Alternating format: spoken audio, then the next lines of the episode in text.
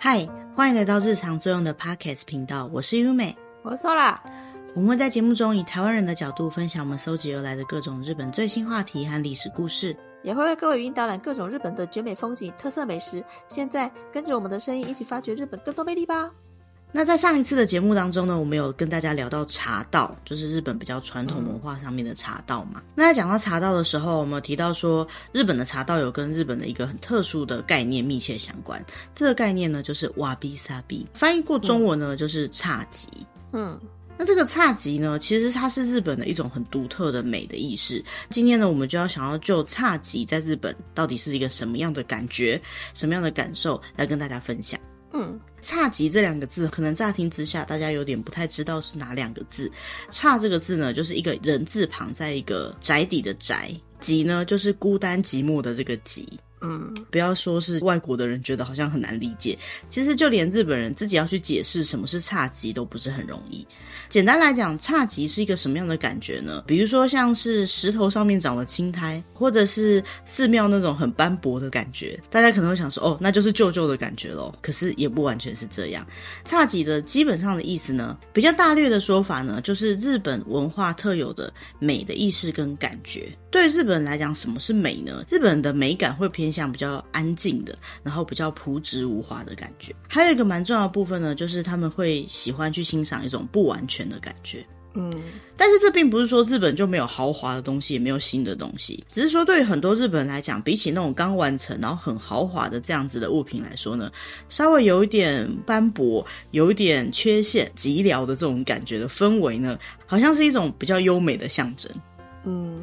那我觉得这个部分的感觉啊，可能跟台湾的那种文青风有点像，就是特别去追求简朴，然后比较没有过多的装饰。嗯，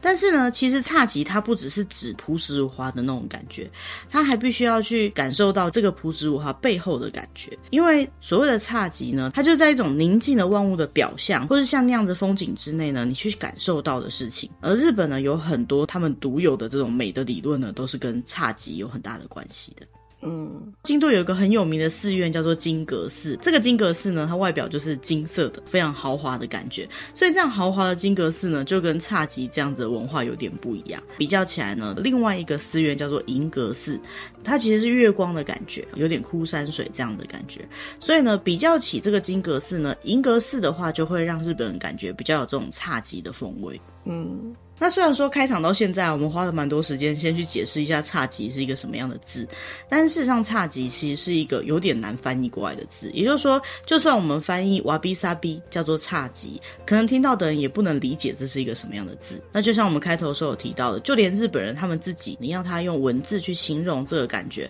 都还是非常困难的一个概念。那它就是一种感觉，一种感受，一种精神层面的象征。嗯，所以说其实就算是同样是。日本人他们对于差级的感觉呢，应该还是每个人不一样的。倒过来讲，就是虽然说我们今天要介绍的是一个日本人对于美的一种意识、一种概念，可是并不是只有日本人可以欣赏这一点。今天的节目结束之后呢，或许大家可以用差级的角度去欣赏生命当中很多其他的事情。嗯。那虽然说刚刚讲到侘寂的时候，大部分会讲到它是一个风景、一个建筑、一个美的概念或是一个感觉呢，但是事实上侘寂呢，它不是一个词，它总共是有两个部分组合起来的，就是差跟寂。那在日文来讲呢，就是分成瓦比跟萨比。嗯，那瓦比的部分呢，就是我们刚刚提到的，写成一个人字边，在一个宅邸的宅这个字，它是日文的一个动词，叫做瓦布。它的名词的形态，原本的意思呢，就是在一个很宁静、很安静的环境下的生活。那如果去查字典的话，就会发现“外部”这个字呢，本身就有一种在感觉上面是比较悲观的，然后比较困惑的，并且呢，觉得比较辛苦的这样的意思。也就是说，它最主要是在指他的心情层面跟感情层面的一种意境。那同时呢，它也有像我们刚刚提到的，就是在一个安静的环境里面去享受那边的生活，感受这个闲静生活的乐趣这样的意思。嗯。那这是在日本的文化发展的过程当中，慢慢被确立起来的一个概念。为什么会有这样子的演变呢？在日本的各个时代上呢，总是会有遇到一些战争，或者是在各种生活上面比较穷困的人们嘛。那最一开始呢，大家都因为这样的穷困的生活，可能觉得很悲观、很难过。但是就有一部分人觉得呢，我们不应该这么的消沉，应该要尽量去接受我们生活当中现在的状况，并且在这样子的生活当中呢，去好好的享受，尽量的去活得开心一点。所以说，虽然说他的这个背景呢是有点悲观的，有点辛苦的，可是呢是在这种辛苦当中自己去寻找这样的快乐，也就是去接受一个比较娴静的，相对来讲物质生活比较没有那么丰富的生活环境。嗯，所以说呢，差级的差呢，他就是尽量希望我们能够在感官上面，能够把事情都尽量乐观的去思考，然后不管是什么样的状况，都尽量去享受，心情层面上面比较丰饶这样子的感觉。嗯，所以譬如说一块破掉的盘子，它也是非常的有美感。对，因为就是它虽然破掉了，可是它还可以被使用，哎，不觉得很有缘分吗？它还继续待在我们的身边呢，我们不需要再另外再找别的盘子了，它还能用，哎。嗯，那相对于这个呢，吉是什么样的概念呢？吉这个字啊，在日文念作 sabi，sabi 这个字呢，一样是一个名词的形态。那它的动词的形态呢，叫做 sabu。这个 sabu 呢，本身就有寂寥的意思。可是呢，它也是在这个寂寥当中呢，就感觉到这种寂寞或这种孤寂的乐趣。嗯，也就是说，如果刚刚讲到差这个字是在表达象征心灵层面的丰收的感觉的话，这个吉呢，就是在强调这些即将要腐朽或是正在腐朽的物品的。美感，那这种美感是什么样的感觉呢？就算你看起来它的外观有任何欠缺的东西，但是这个欠缺的东西呢，也有它独特的美感。就像刚刚讲，如果看到一个有缺角的盘子，差的感觉呢，就是啊，即使这样破了，还是可以用的。我们好感谢这个制作的人这么精良啊，对万物都充满感激的这种心情。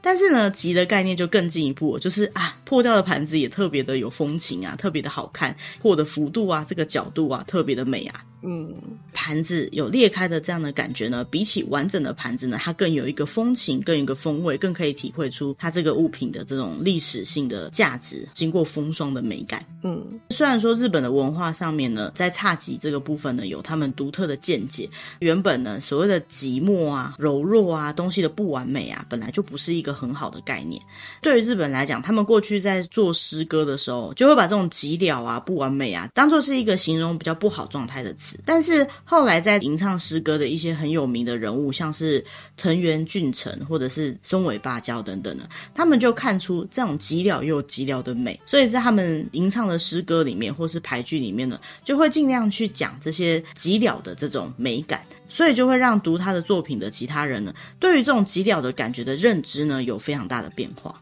嗯，就是不再是那么负面的东西，它反而是体现出了它另外的一种美感。对，所以呢，差极这两个字呢，就同时体现了他的内在跟外在。所以呢，差就是就算他旧旧的，我们也会爱他；然后极就是我们觉得他旧旧的也很美。所以说结论上来讲，同时能够着重这两个面相呢，就是我们今天要提到的这个哇比萨比的这个字。嗯。完全理解了“差集”这两个字代表什么意思之后呢，还是要强调，就是差集最重要的一件事情就是它的不完整性。如果东西是完整的，或是每一个都大小一致的话，这样就少了人们可以去想象的空间。嗯，可以细细品味的空间。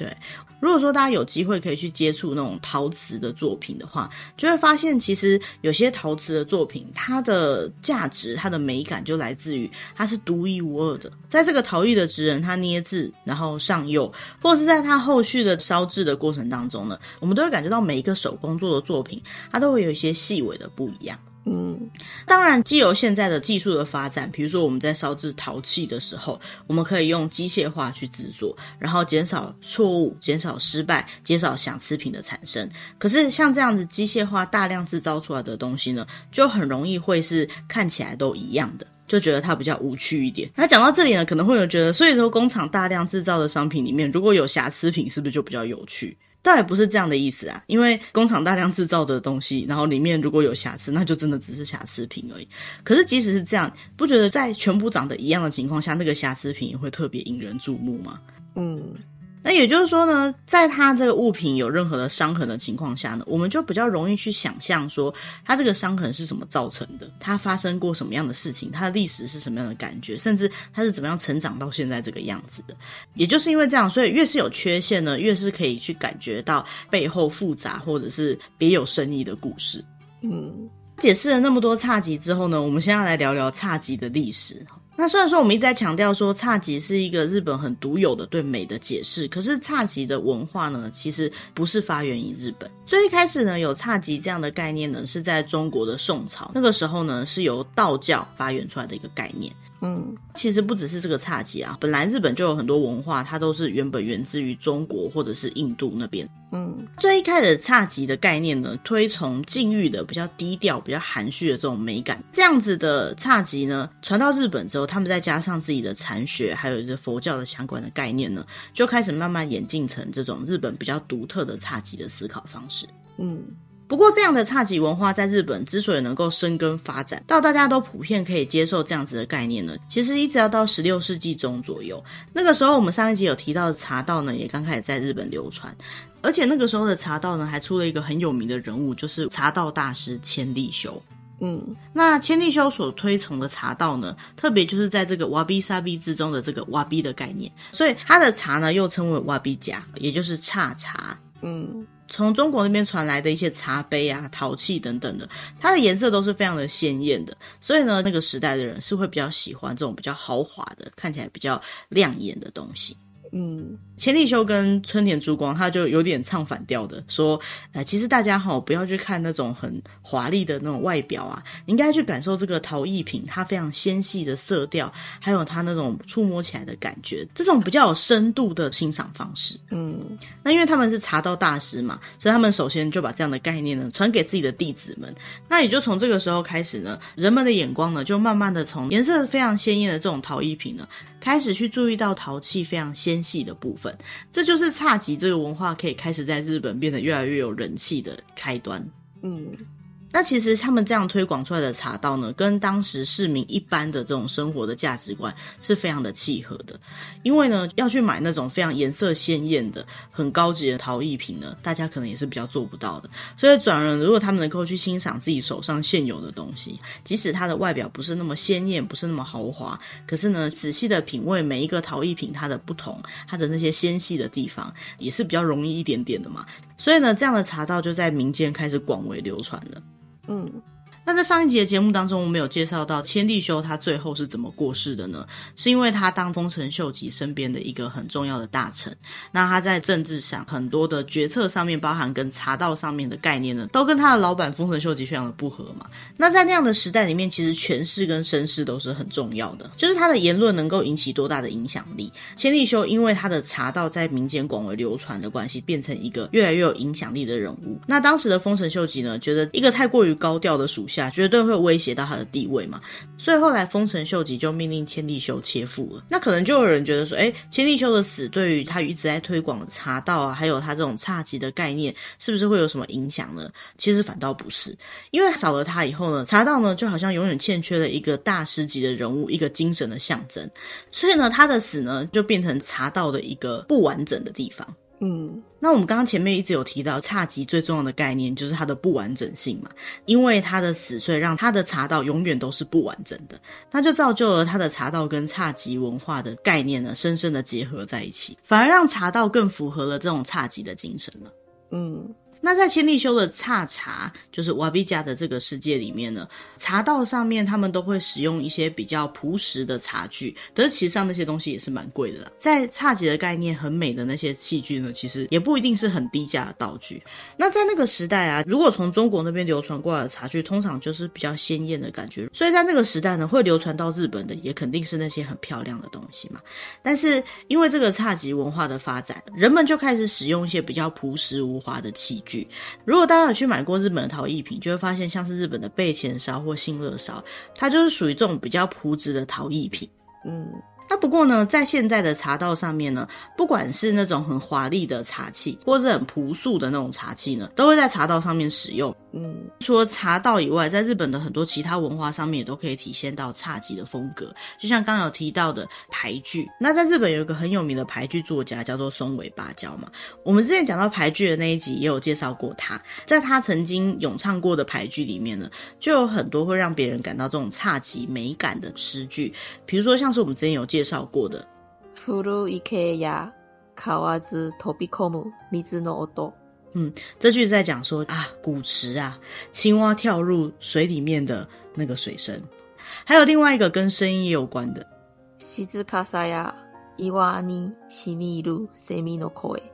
就是 好娴静啊，娴静到好像蝉的声音会沁入岩石当中。这两句呢，其实都是松尾芭蕉的俳句。不管是哪一个呢，其实他都用声音来表现出，在这种极静当中，会听到这种特别明显的。平常可能不会注意到的很小的声音，比如说像是青蛙跳入池塘里面那个小小的咚的那种水声，或者是说蝉叫的声音。那也因为在这么宁静的场合才可以听到这样的声音，所以更能够让读这个俳句的人感感觉到他所叙述的这个风情是一个多么安静的、多么有侘寂的感觉的情景。嗯。那其实就跟我们刚刚在介绍侘寂对茶道的影响一样，其实松尾芭蕉他所出生的这个时代呢，是大概在江户时代的前期。那那个时候早就已经有茶道跟侘寂的文化了。不过那个时候的俳句啊，还是大家都比较喜欢那种华丽的俳句，用词可能比较强烈的、强烈的叙述他们的感情的这样子的风格。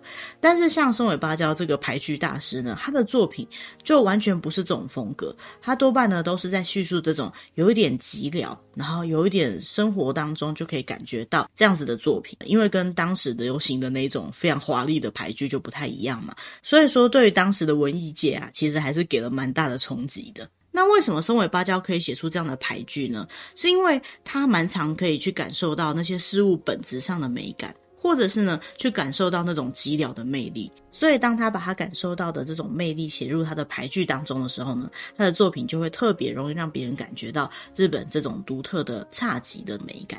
嗯，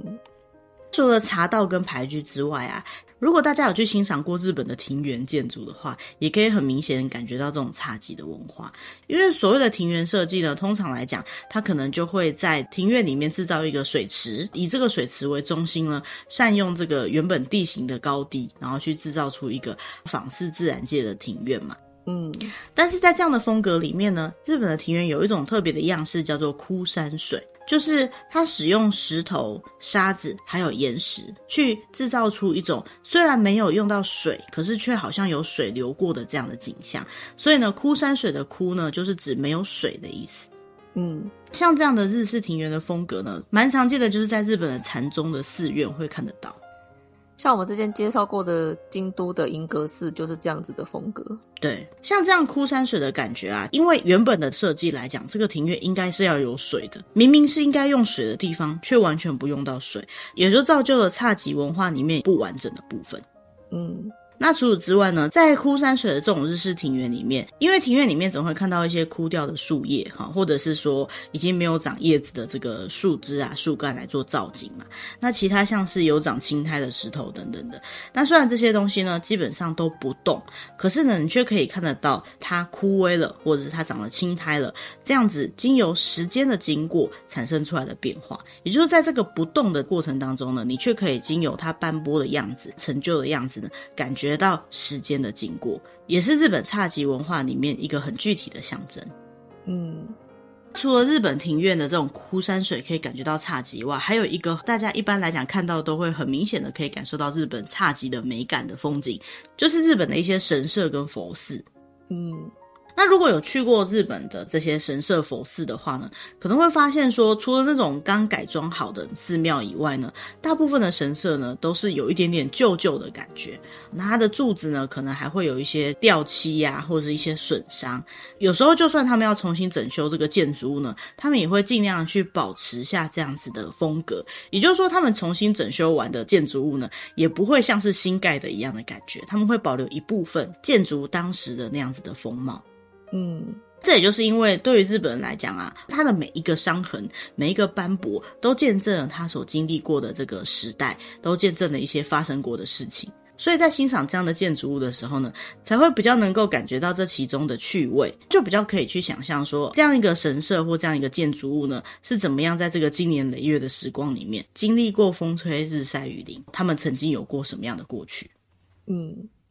只是说他们的这种陈旧啊，或者是斑驳的感觉，并不是说它是很破旧或者很脏乱的。哦，对对对对对，它通常就是虽然说是陈旧，但是还是干净的。并不是说它很像破败的小庙这样的意思，是说他们在维持它基本的机能可以使用安全的情况下，它也是维持的很干净，每天都是有人在打扫的。只是说这个漆原本上色的颜色已经慢慢的斑驳了，有点劣化了，没有那么光鲜亮丽了，也算是日本的神社寺庙里面很特别的一点。像通常一般的建筑物在改装的时候，可能重新拉皮呀、啊，或重新上漆呀、啊，但是日本他们就蛮致力于在维持它的这种原先的。风貌的情况下，也不改变它的机能性，也尽量能够让它继续长久保持下去的这种修复的技术。这个我上次在综艺节目当中有看到他们在介绍，就是怎么样能够保存这个建筑物原始的风貌，但是呢，也可以达到定期的翻修或是整修这样子的目的。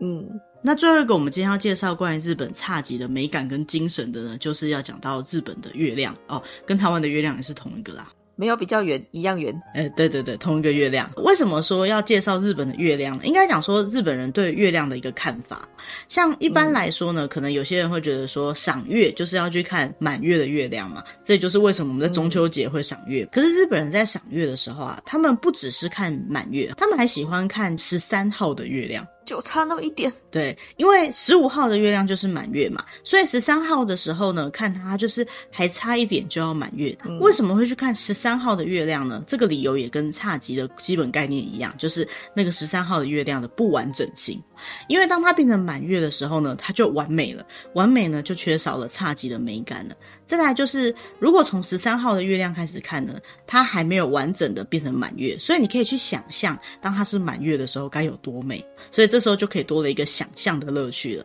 再来就是，如果从十三号那天就开始欣赏月亮的话呢，你就可以从十三号一直欣赏到十四号、十五号，这样子你到满月之前呢，就可以欣赏久一点点。所以就会让特别重视差级文化的日本人们呢，喜欢十三号晚上的月亮。嗯。差级这样子的概念啊，日文当中呢，其实也是有能够反映出这样子文化特色的一些单字，比如说像是日文有一个字叫做樱吹雪，sakura fubuki。这个樱吹雪呢，就是樱花它要谢的时候，花瓣不是会一片一片的掉下来？那因为花瓣很轻的关系，所以风一吹呢，就会很像下雪。所以樱吹雪呢，就是这样的一个氛围。那为什么樱吹雪会让别人觉得很有意境，而且很有侘寂的感觉呢？最主要的原因就是因为它其实就是在樱花要掉了的时候，所以这个风景呢，虽然是很美的，可是就代表我们要跟这个美丽的樱花跟这个季节道别了。那再来就是日本人，他们是在。四月的时候毕业，那四月也就是日本很多地方樱花盛开的时节，所以樱花的盛开象征的一个时期的结束，可能又象征了这个别离的时期。所以呢，樱吹雪虽然说是这么漂亮的一个风景，可是却让人感觉到一种很哀伤的感觉，特别就会有一种很伤感的感觉。嗯，除此之外呢，还有另外一个字呢，中文翻成月之低或者是月之哪，就是一个雨在一个下这个字，那它的日文念作。Zuki no s h i z u k u 嗯，那这个 s h i z u k u 本身就是雨滴的意思，所以 zuki no s h i z u k u 呢，原本就是月之雨滴的意思，也就是露水的别称。那为什么它是露水呢？大概的意思就是说，它在晚上月亮出来之后才会出现的水，所以是月亮的水滴，就是露水。那露水为什么会有这种侘寂的美感呢？就是露水出现的时间点通常都是晚上，可能比较冷一点，然后凝结的水滴嘛。那白天呢，太阳一出来之后，这个水滴呢就会消失了，展现出一种如梦似幻，然后有点哀愁，有一点感伤，有一种万物转瞬即逝的感觉。嗯。那除此之外，还有另外一个也是差级的感觉的字呢，叫做木枯。这个枯是枯萎的枯。那为什么木头会枯掉呢？其实这就是在晚秋的时候的感觉。在秋天接近尾声的时候呢，树木因为树叶都掉光了嘛，好像就是树木要枯萎了的感觉。木枯的这个字呢，本身是指晚秋初冬的时候吹的一个季风。那因为吹这个风的时候呢，树木都要迎来冬天了嘛，所以它就可能会吹下很多落叶，好像就是这个风把叶子都吹下来这样子的感觉。那日本其实会把这个字当作是晚秋时节的落叶景色的一种形容的字句，像我们之前提到松尾芭蕉，它的俳句里面呢也有用。这个单子，嗯。介绍到这边呢，大概我们就把日本的侘寂的文化彻底的介绍过了一次，也讲了很多它比较具有象征性的风情跟一些相关的概念。但是在我们查找资料的时候呢，我们有看到一个对于侘寂文化的叙述，我觉得这是一个还蛮不错的概念。就是我们刚刚一直有提到，就是侘寂它是一个不完全的美，可是其实不是只有不完全它就是美。除了不完全，你可以去想象它为什么不完全以外呢？侘寂本身是来自于道教嘛，那在这个道教的概念里面呢，其实人的死亡就是一个完整，就是完全了。你的人生已经结束了，你完成了这个人生的路了。所以说，如果什么事情已经完成了，就代表说他接下来的成长跟发展性相对的就已经都没有了。也就是说呢，其实就是因为人不完整还不完全，所以呢才能够尽量去追求越来越完整，尽量让他努力到完美，继续发展下去。所以说，我觉得侘寂的文化里面啊，虽然说要去欣赏这种不完美的美，还有去接受这种不完美的状态，可是某一个部分呢，如果比较积极的去想的话，也就是因为这样的不完美，所以大家才有努力的空间嘛。嗯。其实事实上，我在做今天这一集节目之前，我从来没有对“差级”这个字有那么深刻的感受，甚至这两个字是念“差级”，就是人字旁在一个宅的这个字念“差”，我可能也是真的第一次认真的去注意到它。那虽然说在学习日文的过程当中，或者是去查找一些日本相关的资料里面，很常看到 “wabi sabi”，就是“差级”这个字，可是深深的去了解它的背景之后，发现哦，其实它还蛮有深刻的意境在里面。